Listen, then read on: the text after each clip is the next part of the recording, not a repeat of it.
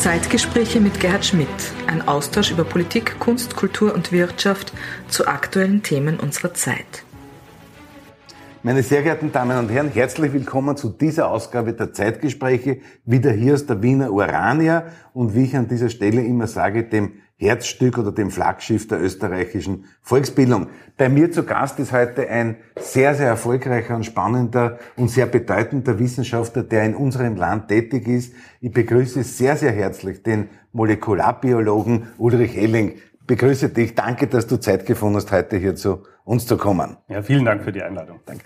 Ulrich Elling, ein junger, dynamischer Wissenschaftler in der absoluten Top-Liga äh, der internationalen Wissenschaft. Darf ich ein bisschen biografisch sagen, du bist ja sozusagen, hast so ein bisschen eine, eine kosmopolitische Grundlage, Großmutter in Wien äh, aufgewachsen, aus der Brigittenau, Großvater aus der Hinterbrühl, äh, äh, bist ein Liechtensteiner, der Vater in Bayern, du bist auch aufgewachsen in Bayern, bist daher deutscher und liechtensteinischer äh, Staatsbürger, hast in Regensburg äh, studiert, äh, dann den, den PhD in Heidelberg, Postdoc am Institut für molekulare Biologie in Wien, bist Genetiker und Molekularbiologe.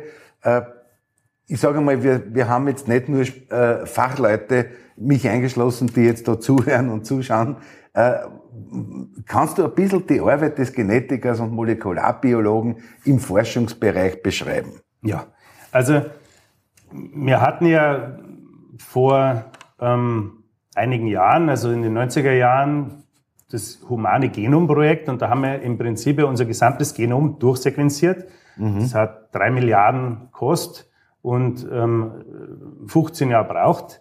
Und jetzt wissen wir eben, dass es 20.000 Gene gibt. Mhm. Und diese Gene sind im Prinzip die, die ähm, Bauanleitung für unseren Körper und steuern uns. Aber was da jedes von diesen Genen tut, das versteht man noch nicht. Mhm. Und das studiert der Genetiker. Also der studiert, welches Gen welche Funktion hat und das hat schon sehr früh angefangen mit Gregor Mendel und seine Erbsen, äh, mhm, Kreuzungen. Mhm, und dann mhm. gab es irgendwelche Erbsen, die sind gelb gewesen und andere ja, grün. Ja. Aber inzwischen wird das natürlich mit wesentlich moderneren Methoden und in größerem Durchsatz gemacht. Und es wird systematisch studiert, welches Gen welche Funktion hat. Du warst jetzt sehr stark äh, in der ganzen Corona-Situation in der Öffentlichkeit, warst einer der, der führenden Experten in Österreich, hast da sehr viele Medienauftritte mhm. Äh, gehabt. Was war da deine deine Aufgabe? Ich, ich habe gelesen, es ist das Wort Sequenzierung, also das Unterteilen sozusagen äh, des, des Virus, wenn man das so laienhaft sehen kann. Ja, also so ein Virus hat ein Genom und mhm. die und da entstehen immer wieder Mutationen, also Schreibfehler beim Duplizieren dieses Virus. Mhm. Und ähm, durch diese Schreibfehler passieren dann manchmal auch Sachen, die dem Virus einen Vorteil geben genauso funktioniert Evolution im Prinzip immer. Mhm. Und ähm, da sind eben diese verschiedenen Varianten entstanden, diese verschiedenen Virusvarianten, mit denen wir es immer wieder zu tun gehabt haben. Und als dann die erste wichtige Variante aufkam, Alpha hieß die damals, mhm. die kam aus äh, mhm. England, mhm. ähm, habe ich ein paar Tage vor Weihnachten einen Anruf von der AGES bekommen und ähm, bin gebeten worden, ähm, eine Methode zu entwickeln, ähm, mit der wir im großen Durchsatz diese Virusgenome sequenzieren können, um eben immer sagen zu können, welche Variante wo gerade mhm. ähm, ist und wann die nächste Variante kommt und somit wann die nächste Welle kommt etc. Und ich bin ja tätig am ähm, BBC, am Wiener ähm, Biocenter, am IMBA und wir haben dort eben Methoden, wo wir sehr schnell agieren können und sehr schnell ähm, Neues entwickeln können. Und da habe ich mit einer Kollegin zusammen eine Sequenziermethode entwickelt, die es eben erlaubt hat, sehr preisgünstig und schnell große Mengen an ähm, Viren zu sequenzieren. Und als wir dann im Jänner, also wir hatten zwei Wochen gebraucht, um die Methode zu entwickeln, ich habe meine Weihnachtsferien dafür mhm. geopfert. Mhm. Und als wir dann im Jänner angefangen haben, gleich in der ersten Woche, haben wir die ersten Fälle von dieser ähm, Südafrika-Variante in Tirol gefunden und mit, damit war ich dann von 0 auf 100 mittendrin ja, ja, ja. in den politischen und medialen Wirren, äh, die dieser äh, Lockdown Tirol und so um sich, äh, mit sich gebracht hat. Aber eine Zeit, die für einen Wissenschaftler nicht leicht war. Nein, überhaupt nicht, weil man, wenn wir sind ja sozusagen gewöhnt, relativ irrelevante oder akut zumindest nicht relevante Dinge zu erforschen. Mhm. Die haben dann zwar oft eine große Wichtigkeit, aber eben erst Jahre nachher. Ähm, und auch alles vielfach zu kontrollieren und so. Und in dieser Pandemie musste es immer schnell gehen. Da gab es äh, Wochen, wo am Dienstag bekannt gegeben wurde, am Samstag haben wir neue Daten und entscheiden, mhm. ob wir Tirol mhm. abriegeln. Mhm. Und ich hatte mein Experiment noch nicht einmal gestartet und mhm. ich wusste schon, dass die ganze Republik darauf wartet, was da rauskommt. Ja, ja. Ähm, und das war ein sehr hoher Druck, unter dem man da steht. Und äh, es durfte nie schiefgehen. Zum Glück ist es nie schiefgegangen. Also wir haben jede Woche in den über zwei Jahren, die wir jetzt sequenziert haben, äh, Daten liefern können. Aber das war teilweise schon. Und die, die, die Wissenschaft hat ja für mich jetzt als Laien gesehen, äh, da unglaublich rasch und, und präzise gearbeitet. Mhm. Ja? Und ich war ja sozusagen als Laie auch überrascht und viele, viele Menschen auch, äh, wie rasch und wie zuverlässig hier äh, gearbeitet wird. Ja, ich auch. Also ja. ich erinnere mich in den allerersten ja, ja. Tagen des ersten Lockdowns. Ähm, bin ich daheim gesessen und habe gedacht, ma, das wird jetzt schon eine Riesenverantwortung für die Wissenschaft. Ja, ähm, ja. Wir brauchen wir brauchen Tests, wir brauchen eine Impfung, wir brauchen Medikamente und es mhm. wird jetzt eine große Herausforderung für die Wissenschaft. Und ich war selber erstaunt, dass die Wissenschaft viel schneller geliefert hat auf all diesen mhm, Bereichen, mhm, mhm. wie eigentlich zu erwarten war am Anfang. Ähm, und die echten Herausforderungen waren keine wissenschaftlichen, sondern gesellschaftliche. Ja. Also das ist das, was mich gewundert hat. Wir haben dann kann mich nur erinnern, noch im März habe ich angefangen, äh, im, bei uns im Institut so diese Gurgeltests zu mhm. testen und schauen, ob mhm. das mhm. funktioniert und so. Und dann haben wir am Institut zuerst Gurgeln ausgerollt ähm, und ab Mai waren wir wieder in Vollbesetzung und haben das ganze Institut ähm, dreimal die Woche getestet und ähm, damit hat es dann ganz gut funktioniert und wir haben immer offen gehabt ähm, und mhm. mussten diese Lockdowns mhm. nicht in dem Maße mhm. ähm, mitmachen. Ja, und das ist das ging alles sehr schnell. Also da ist einfach wahnsinnig viel Potenzial in der Wissenschaft drin und wahnsinnig viel äh, Dynamik, die dann auch abgerufen werden kann in solchen Fällen. Jetzt, jetzt hat es ja rund um, um die Corona-Problematik äh, bei vielen Menschen Ängste gegeben. Es hat äh, auch eine sichtbare Wissenschaftsfeindlichkeit in einem Teil der mhm. Bevölkerung gegeben. Vielleicht ist das auch mit Ängsten verbunden. Mhm. Wie, wie, wie sicher waren denn diese, äh, diese, diese Impfstoffe oder diese mRNA-Technologie? Da ist ja schon lange Zeit vorher auch äh, ja. gearbeitet und geforscht worden. Ne? Ja, diese mRNA ähm, ist was, was ja jede Körperzelle bei uns ständig mhm. produziert und die bleibt aber nur zwei Stunden im Körper und dann wird die wieder mhm. abgebaut. Mhm. Bei dem Impfstoff wurde die chemisch ein bisschen verändert, dass die länger hält, mhm. aber es war klar, dass das mRNA ist, die wir in unseren Körper einbringen und dass die eigentlich ganz genau das Gleiche macht wie die Virusinfektion selbst. Weil wenn das Virus uns infiziert, dann bringt es auch RNA in unsere Körperzellen ein und dann stellen unsere Körperzellen dieses Spike-Protein her, und, aber eben noch viele andere Dinge und wir werden schwer krank. Und dann irgendwann reagiert das Immunsystem. Mhm. Und das Tolle an diesem mRNA-Impfstoff ist, dass man eben genau auch so eine RNA in den Körper einbringt, die Körperzelle auf die gleiche Art und Weise wie bei der, bei der Infektion ähm, Spike-Protein herstellt, das aber mhm. dann nicht so schwere mhm. Erkrankungen mit mhm. sich bringt, weil es ja mhm. eben keine Viren gibt. Ja. Und wir mit unserem Körper dann selbst die Medizin produzieren im Prinzip, mhm, also mhm, die Antikörper, die das Virus bekämpfen können. Bei vielen anderen Medikamenten ist es ja so, dass man mit Small Molecules, also mit Medikamenten, mit kleinen chemischen Wirkstoffen reingeht, um irgendwas im Körper zu verändern. Mhm. Ähm, mhm. Aber bei einer Impfung hilft man ja nur dem Körper, mhm. selbst Wirkstoff herzustellen, Antikörper. Ja. Jetzt ist natürlich, äh, wir werden über Wissenschaftsfeindlichkeit vielleicht noch an einer anderen Stelle äh, äh, zu reden kommen, aber jetzt ist da innerhalb kürzester Zeit, äh, sind da unglaubliche Leistungen in der Wissenschaft mhm. äh, äh, passiert. Man hat ein unglaubliches Tempo an den Tag gelegt und so weiter. Äh, hat man aus dieser Corona-Situation und aus der, aus der wissenschaftlichen Befassung damit, hat man hier Schlüsse auch für andere Forschungsergebnisse äh, äh ziehen können? Na, es, für andere Krankheiten glaub, etwa, ne? Ich meine, man hat da schon sehr viel gelernt, aber wir haben auch dieses ja. Virus ja. noch nicht bis ins Letzte verstanden. Ja. Also es wird seit vielen Jahren an, an, an. Influenza geforscht und wir verstehen auch. Influenza bis heute nicht bis ins. Letzte. Ähm, also äh, so viel aus dieser Corona-Zeit für andere Krankheiten, glaube ich, kann man noch nicht ableiten. Aber es ist die erste Pandemie, die wir ganz genau vom Anfang an beobachten und dieses Wechselspiel zwischen menschlicher Immunität und Mutationen im Virus ganz genau beobachten. Und daraus lassen sich zum Beispiel Modelle entwickeln, die jetzt schon vorhersagen, wie dieses Virus sich als nächstes mutieren wird, um dann wieder eine immunschutzumgehende Variante zu produzieren etc. Ähm, und da hat man sehr viel gelernt. Also wir, die WHO wird jetzt wahrscheinlich den Impfstoff anpassen und diesen Wildtyp-Anteil in dem Impfstoff, also dieser letzte Impfstoff war ja BA5 zusammen mit dem Originalimpfstoff.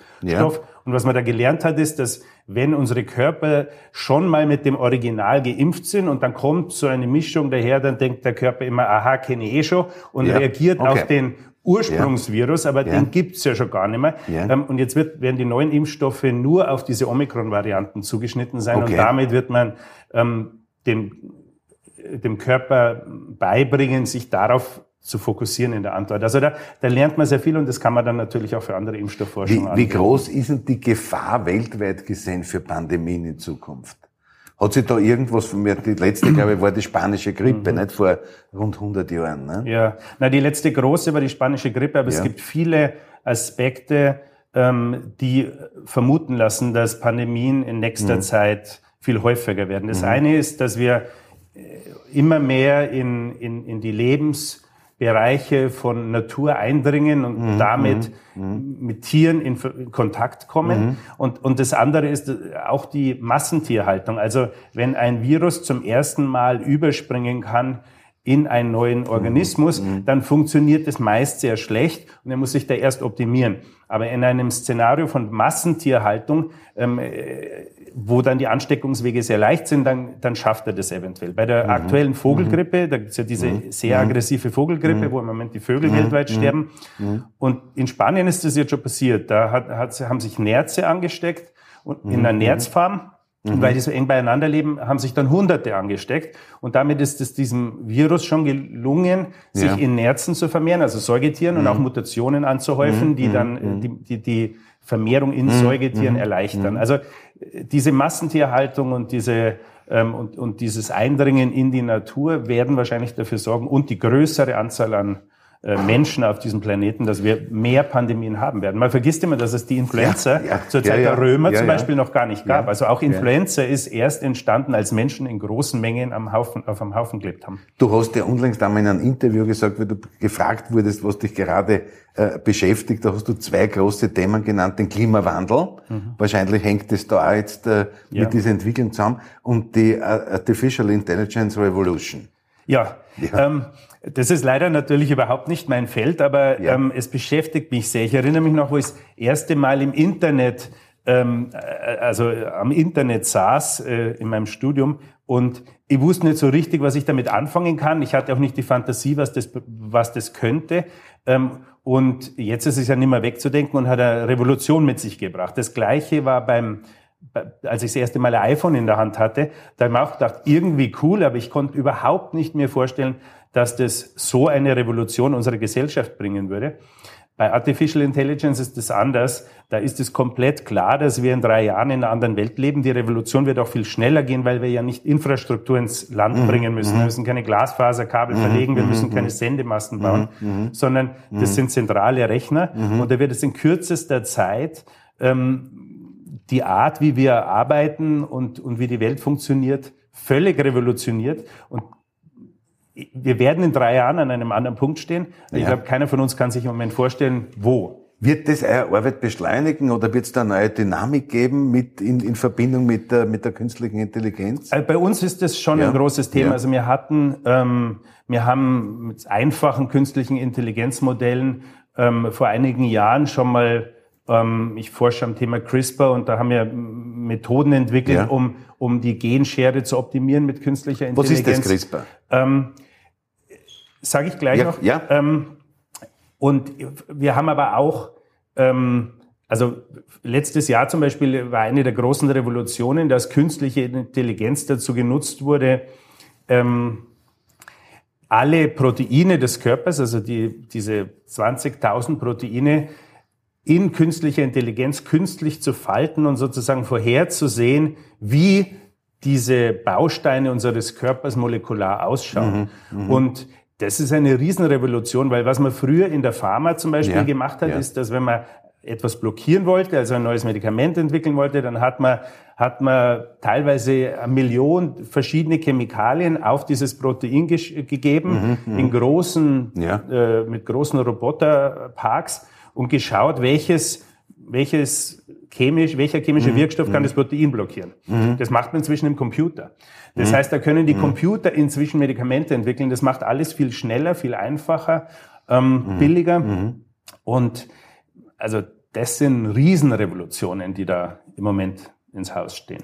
Und sage mal, äh, äh, ich habe ein bisschen das Privileg, dass ich ja das Institut für molekulare Biologie kenne. Allerdings bin ich allein und kann natürlich nicht mit, mit, allen, mit allen Dingen, die man dort sieht, etwas anfangen. Äh, aber die Menschen interessiert natürlich, wie können, äh, wie können schwere Krankheiten besiegt mhm. werden, wie kommt man weiter, Altersgenom und so weiter. Ähm, äh, äh, was sind denn da so im Moment so die, die, die großen Forschungsschwerpunkte bei euch? Also Künstliche Organe und so weiter. Ja, ne? also es gibt es gibt einen großen ähm, Schwerpunkt ähm, am IMBA gerade, ähm, sogenannte Organoide zu forschen, äh, erforschen und zu entwickeln. Also eben kleine Strukturen zu generieren, die menschlichen Organen nahe kommen, mhm, mhm. um dann da in mhm, Reagenzgläsern mhm, quasi mhm. Dinge zu erforschen. Also da gibt's den Jürgen Knoblich, der ähm, macht diese sogenannten Mini-Brains, also der macht kleine ähm, gehirnähnliche ähm, Gewebestücke und in denen kann er dann. Sachen erforschen, so wie Autismus und. Epilepsie und Dinge okay. ähm, wie dieses. Ähm, und dann gibt's aber auch einige andere Organsysteme, Darm und Herz äh, und so weiter, die erforscht werden und wo, wo, wo man dann viele Sachen, viele Forschung, die bisher in, entweder in Tieren gemacht werden musste oder nur in sehr primitiven Zellkultursystemen, jetzt eben in solchen komplexeren Systemen gemacht werden kann. Und dann wichtige Forschungsthemen sind natürlich, also bei, im Herz forscht der Sascha Mendian an, an, äh, an, an Herz-Kreislauf-Erkrankungen, was die häufigste mhm. Todesursache mhm. bei Menschen mhm. ist. Ähm, Krebs ist ein mhm. Thema, mhm. seltene Erkrankungen mhm. ähm, ist ein Thema.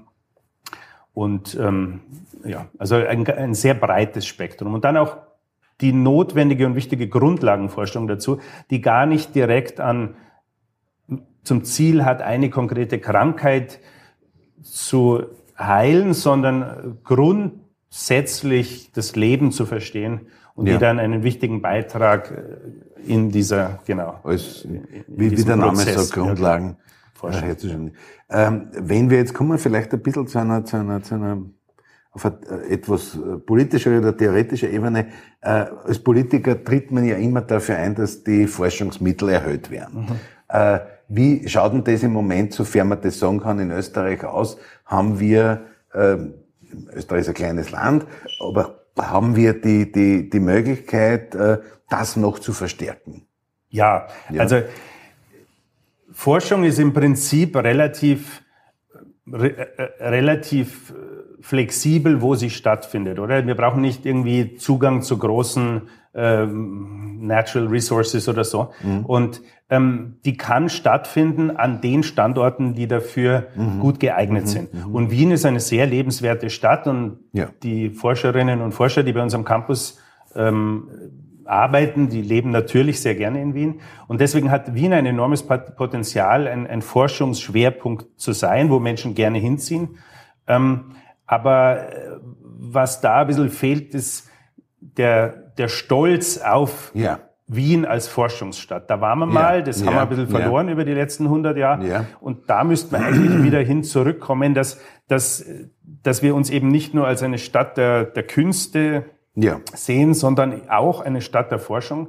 Ähm, weil Forschung ist nicht was, was entweder hier oder da stattfindet und irgendjemand wird es schon machen, sondern Forschung gibt sehr viel zurück, schafft Arbeitsplätze, schafft, also bei uns gibt es jetzt zum Beispiel viele Start-up-Firmen, die äh, Biotech äh, machen und an allen möglichen äh, Aspekten ja. forschen, diese, um Medikamente zu entwickeln. Diese Verbindung Forschung und Wirtschaft ist ganz wichtig. Ne?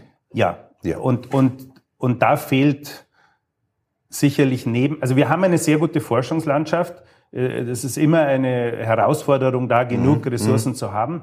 Aber ähm, was noch ein bisschen schwer, schwer fällt, ist teilweise die Übersetzung dann in, in die angewandte Forschung, in, in, in Biotech-Firmen und so weiter. Weil Wien ja. ist kein, also es gibt eine große und mhm. wichtige mhm. Pharmafirma, Böhringer ja. Ingelheim, ja. aber sonst gibt's nicht so viel rundherum, nicht so viel Biotech. Und, und da ist das alles noch ein bisschen klein. Jetzt, äh, jetzt ist ja jemand, äh, sozusagen ein, ein Forscher aus deiner Liga und deines Formats, kann wahrscheinlich in jedem großen Forschungszentrum auf der ganzen Welt, von Australien bis Amerika, äh, seinen Job finden, seine, seine Berufung finden. Äh, was ist denn das, das Motiv sozusagen, dass man da in die Mitte von Europa geht, oder zum Beispiel nach Wien geht und äh, deine Kollegen kommen ja aus der ganzen Welt irgendwie äh, daher und sind auf eine gewisse Zeit in Wien, glaube ich, gebunden. Ne? Genau. Ja. Also ähm, Wien ja, Fußball, also, nicht? Also man, ja, genau. Ja, also ähm, also die Institute, die wir hier im dritten Bezirk ja. haben, ähm, IMP, IMBA, ja. DMI, ähm, Perutz Labor, die sind, die, die, die können in der ersten Liga in Europa ja. mitspielen. Und wir kompetitieren in unseren Publikationen, in unserem Selbstverständnis mit den weltweit mhm. größten mhm. Forschungszentren. Mhm. Ähm, und da, da gibt's viele Gruppen, die echt in der absoluten Weltspitze spielen. Und deswegen kommen Leute zu uns an den Campus, weil sie in diesem tollen äh, Environment eben ihre Forschung machen wollen, selbst weiteres dazulernen wollen, äh, echte äh, Revolutionen äh, ja. möglich sind. Und und da ist es eben wichtig, das, das zu wertschätzen ja. und das zu ähm, und ein bisschen fördern. so die, die Lebenskultur und äh, äh Sowieso. das spielt natürlich auch wahrscheinlich genau. ein bisschen ja, eine Rolle. Ja, dass man mit dem Radl in die Arbeit fahren kann. Zum, zum Beispiel. Beispiel ja. Äh, jetzt äh, äh, haben wir da über die, über die Biotechnologie äh, gesprochen. Es ist ja auch für Politiker immer so, wir, haben, wir nehmen uns immer ein bisschen sozusagen ein Vorbild an den nordeuropäischen Ländern, mhm. wo die Forschungsquote stärker ist als in Österreich. Wie wichtig ist es, äh, da Kooperationen mit den Universitäten herzustellen? Oder seid ihr schon einen Schritt weiter? Mir also die Kooperationen passieren natürlich sehr stark ja. international, aber ja. ich würde mir zum Beispiel wünschen, dass wir die, die Life Science innerhalb mhm. von Wien mhm. viel stärker verschränken würden. Also okay. es gibt natürlich Interaktion mit dem äh, CEM und ISD und, und, und, und, und, und der BOKU und der WetMed und so weiter und sowieso Uni und MedUni. Aber das könnte noch viel mehr verschränkt sein. Da würden viele Synergien entstehen, da, da könnten Leute mobil innerhalb der Institute auch vielleicht mal den, den Platz wechseln. Das, mhm. das ist, glaube ich, mhm. was, was ein bisschen abgeht. Ähm, weil viele Leute, die nach Wien kommen, die verlieben sich halt in die Stadt und die wollen dann auch nicht mehr weg. Das ist, glaube ich, so einer ja. der größten Probleme, wenn man ja, nach ja, Wien kommt, dass man nicht mehr weg will. Und, und ähm, wenn es da mehr Verschränkungen gäbe zwischen den Instituten, dann würde das sicherlich auch einige Prozesse. Ähm, wir nehmen das, wir haben ja viele Zuschauerinnen und Zuschauer aus dem politischen Bereich, wir nehmen das sozusagen als Botschaft und Aufforderung mit, die ich auch persönlich ganz äh, stark unterstütze und voll und ganz unterstütze jedenfalls. Äh, schau, wir haben, äh, wir haben am Beginn sozusagen über die Corona-Situation gesprochen. Jetzt hat sie in diesem Land sozusagen, nicht nur in unserem Land, sondern in vielen anderen europäischen Ländern, so eine Wissenschaftsfeindlichkeit mhm. äh, aufgebaut. Ihr bemüht euch ja am IMBA, äh, nicht nur jetzt Spitzenforschung zu machen, sondern ihr bemüht sich ja auch Menschen äh, zu gewinnen. Ihr habt, glaube ich, ein ja. Schülerlabor, ja, genau. wo junge Menschen kommen ja. und, und, und da schon ein bisschen mitforschen mhm. oder mitüben können und so weiter. Wie wichtig ist denn das, dass die Wissenschaft auch in die Bevölkerung rausgeht? Ich halte das für ganz besonders wichtig und ich freue mich zum Beispiel, dass die ÖRW da jetzt in, ja. ähm, seit ähm, ja. Heinz Fassmann äh, ähm, ja. Präsident ist, viel mehr in die Richtung unternimmt. Ähm, weil am Ende des Tages geht es einfach darum, dass die Bevölkerung auch verstehen soll, was Wissenschaft ist und was Wissenschaft tut und was sie kann und was sie nicht kann. Ähm, wir wollen ja da nicht irgendwas machen hinter verschlossenen Türen und, und äh, so, sondern wir, wir laden Menschen ein, zu erleben, was da passiert. Und auch nur so kann Vertrauen gewonnen werden in, da, in unsere Tätigkeit und mhm. in die Art, wie mhm. wir arbeiten und in die Ergebnisse, die wir produzieren. Weil das ist einfach nicht mhm. das Gleiche, wenn man ein wissenschaftliches Ergebnis hat, zum Beispiel eine klinische Studie, in der man nachweist, dass eine Impfung wesentlich besser wirkt wie, äh, und, und mehr Menschen schützt wie die potenziellen Nebenwirkungen. Das ist, ja. das ist eine Studie über ja. Tausende und Zehntausende von Menschen, ja. statistisch abgesichert und so weiter. Das ist nicht gleichzusetzen mit einer Anekdote, wo irgendeiner sagt, ja, aber der Sepp vom Nachbardorf, der hat Kopfweh gekriegt. Das ist nicht das Gleiche. Das ist, das eine ist eine, eine Geschichte und das andere ist, ist eine Evidenz. Und da fehlt mir in dem Land die scharfe Abtrennung. Da, da ja. gibt's Wissenschaft und dann gibt's Granderwasser und das eine ist das ja. eine ist saubere Forschung ja. und das andere ist ehrlich gesagt der Blödsinn. Ja, naja, äh, äh, jetzt haben viele Leute so, diese Wissenschaftsfeindlichkeit hat sich ja äh, sozusagen ein bisschen war so an der, an der Kippe zu Verschwörungstheorien mhm. gesagt, naja, also alles die mhm. Pharmakonzerne mhm. stecken da dahinter und so weiter. Und wann immer ich sozusagen in die, in die Nähe von solchen äh, Aussagen oder Theorien komme und sage, ihr könnt euch nicht vorstellen, auch unter Wissenschaftlern ist eine unglaubliche Konkurrenz und da schaut jeder ja. dem anderen auf die Finger. Und wenn etwas wirklich gediegen publiziert ist, dann heißt es auch wirklich, dass viele dahinter stehen und ja. dass das, äh, dass die Thesen sozusagen abgesichert sind. Ich hoffe, ja. liegt da richtig. Nein, ja. das ist auf alle ja. Fälle so. Also ähm, das, das Prinzip der Wissenschaft ist ja, dass man die ganze ja. Zeit versucht, ja. andere und sich selbst zu widerlegen ja. und zu sagen, schaut her, das habe ich vor einem Jahr publiziert, aber jetzt weiß ich es besser. Das ist, das ist der Sport, der in der Wissenschaft stattfindet, dass man die ganze Zeit sagt, ja, aber der Blödsinn vom letzten Jahr ist jetzt nicht mehr wahr. Und ganz ehrlich, das hat, glaube ich, in der Corona-Pandemie auch viele äh, mhm. Menschen mhm. verunsichert, mhm. wenn Wissenschaftler mich eingenommen, regelmäßig aufgetreten sind und gesagt haben, ja, jetzt wissen wir es besser und jetzt ist so und jetzt ist anders und so. Ähm, da sind halt die Daten reingekommen und wir fanden das dann auch super, wenn jetzt ja. sozusagen neue Evidenzen, ja. neue Daten ja. da sind. Äh, und die Menschen hat das verunsichert, wenn, wenn verschiedene Wissenschaftler verschiedene Dinge und immer wieder neue Dinge reden. Aber, aber das ist nicht, weil die Wissenschaft sich widerspricht, sondern weil die Wissenschaft einen ganz extrem ehrlichen Umgang damit hat, neue Erkenntnis äh, hinzunehmen und eben alte Theorien über Bord zu werfen. Ja, und das haben halt die meisten Menschen in der Corona-Pandemie ja. das erste Mal so erste ja. Reihe fußfrei erlebt und dann irgendwie, ja, die Impfung schützt vor Ansteckung, nein, jetzt schützt es nicht mehr vor Ansteckung. Ja, eh, zuerst hat es geschützt, weil es eine andere Variante war und dann hat es nicht mehr geschützt. Das hat beides gestimmt, aber äh, die Leute sind ein bisschen durcheinander gekommen. Die, die Öffentlichkeit oder die Medien hat ja euch irgendwie sozusagen animiert, auf der Bühne auch zu diskutieren. Ja? ja. Also ich, ich kann jetzt nur, ohne dass ich jetzt irgendeinen von, von meinen juristischen Freundinnen und Freunden geringschätzen möchte, aber wenn Juristen äh, diskutieren, wirst du genauso unterschiedliche Meinungen mhm. haben oder zum zum Teil sogar diametral entgegengesetzte Meinungen, ja. Äh, sie werden halt nur nicht sozusagen in der Öffentlichkeit so äh, dargestellt und mhm. kommuniziert. Ne? Und es ist, glaube ich, auch wichtig zu sagen, es, es gab, glaube ich, ganz wenige in dem Land, die ja. wissenschaftsfeindlich waren oder echte ja. Impfgegner oder Verschwörungstheoretiker oder sonst was, sondern die allermeisten Menschen waren einfach verunsichert. Ja. Und da wäre es wichtig gewesen, die bei der Hand zu nehmen und sagen, pass auf, wir haben das wirklich linksrum und rechtsrum und vorwärts und rückwärts durchleuchtet und ihr könnt uns da vertrauen, das, das, da gibt's keinen, da gibt's kein, ja. Wenn da irgendjemand glaubwürdig beweisen könnte, dass die Impfung nicht gut ist, dann ja. wird das durch alle wissenschaftlichen Medien gehen. Ähm, das, danach sucht ja jeder. Das wäre ja. ja. genau diese Erkenntnis, die spannend wäre. Ähm, die gab es aber nicht.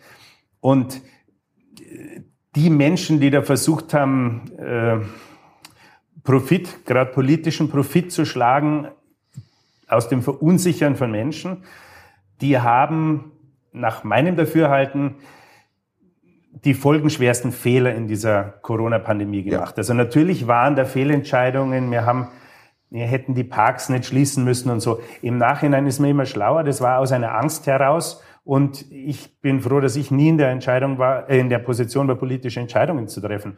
Ja, das war falsch, aber dass wir jetzt heutzutage über die Corona-Pandemie reden, wie wenn da lauter nur solch eine Fehler passiert ja, sind, ja, ja. das stimmt einfach nicht. Also der folgenschwerste Fehler war, dass wir Menschen die Impfung madig gerät haben und dass wir deswegen unglaublich viele Tote in der Delta-Welle hatten, obwohl es da schon möglich gewesen wäre, dass jeder geimpft gewesen wäre. Mhm, mhm also diese mhm. tausenden Toten waren unnötig und sind zustande gekommen, weil es viele Ungeimpfte gab. Das ist sehr klar. Ich glaube, äh, für die Politik ist, und das ist das Zusammenspiel von Forschung und Politik, für die Politik ist wichtig, der Forschung auch äh, den Rahmen und den Raum zu geben und äh, das, was dort passiert, auch sozusagen tatkräftig abzustützen. Nicht? Weil es hat ja, es hat ja Angriffe gegen Wissenschaft, dann ja. geben wir halt ein führender Arzt, zum Beispiel, ich sage jetzt keinen Namen, aber führender Arzt gesagt, der schaut überall, wann er auf die Straßen geht, wer ist äh, durch verschiedene Medienauftritte immer wieder von Leuten so belästigt worden auf der Straße, aggressiver belästigt worden. Und da ist es für uns als Politiker schon wichtig, sagen,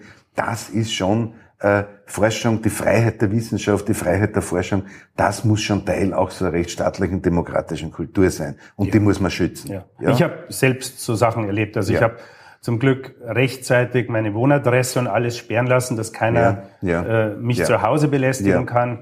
Aber ich habe Morddrohungen bekommen. Ich bin äh, unter Androhung von Prügeln aus Zügen geworfen worden. Also ähm, ich habe unangenehme Sachen erlebt und, und, und wir, äh, wir haben ja daran nichts verdient. Wir haben das ja nur gemacht, weil wir das Gefühl hatten, wir können einen Beitrag leisten ähm, in einer Situation, wo es notwendig ist, dass alle, die Beiträge leisten können, sich einbringen. Das wird da unsere Aufgabe, unsere gemeinsame Aufgabe sein, gegen solche Vorurteile und gegen solche Auswüchse zu kämpfen, auch mit, mit allen Mitteln, die der Rechtsstaat äh, da, da vorsieht. Ich bedanke mich einmal für, den, für das Gespräch. Vielleicht eine abschließende Frage. Äh, was macht der Ulrich Elling, wenn er wenn er nicht forscht oder mit seinen Mäusen im Institut arbeitet. Ihr habt ja ein paar hunderttausend, glaube ich, dort. Oder? Ja, ganz so viel ja. sind es nicht. Aber, nicht, aber, viel, ja, aber viele. Viel ja. schon. Ja. Ähm, was mache ich? Ich fahre gern Radl ähm, mit der Familie Bergsteigen. Ja. Ähm, ich habe das Segeln für mich entdeckt. Das habe ich so in den, in den letzten Sommern äh, mit der Pandemie äh, sehr genossen, dass ich mal rauskomme, weg von den Leid, weg von die, vom, vom Stress und ähm, so Dinge. Ja, bin gerne in der Natur. Super. Ich wünsche dir alles, alles Gute, äh, wissenschaftlich und privat und persönlich viel Erfolg. Wie weit österreichische Wissenschaft kommen kann, haben uns ja einige schon wie Anton Zeilinger gezeigt. Ja, äh, alles, alles Gute und äh, viel Erfolg und auf eine, auf eine gute Zusammenarbeit. Dankeschön ja, fürs Kommen. Danke. Danke. Dank für die Einladung. Danke. Danke.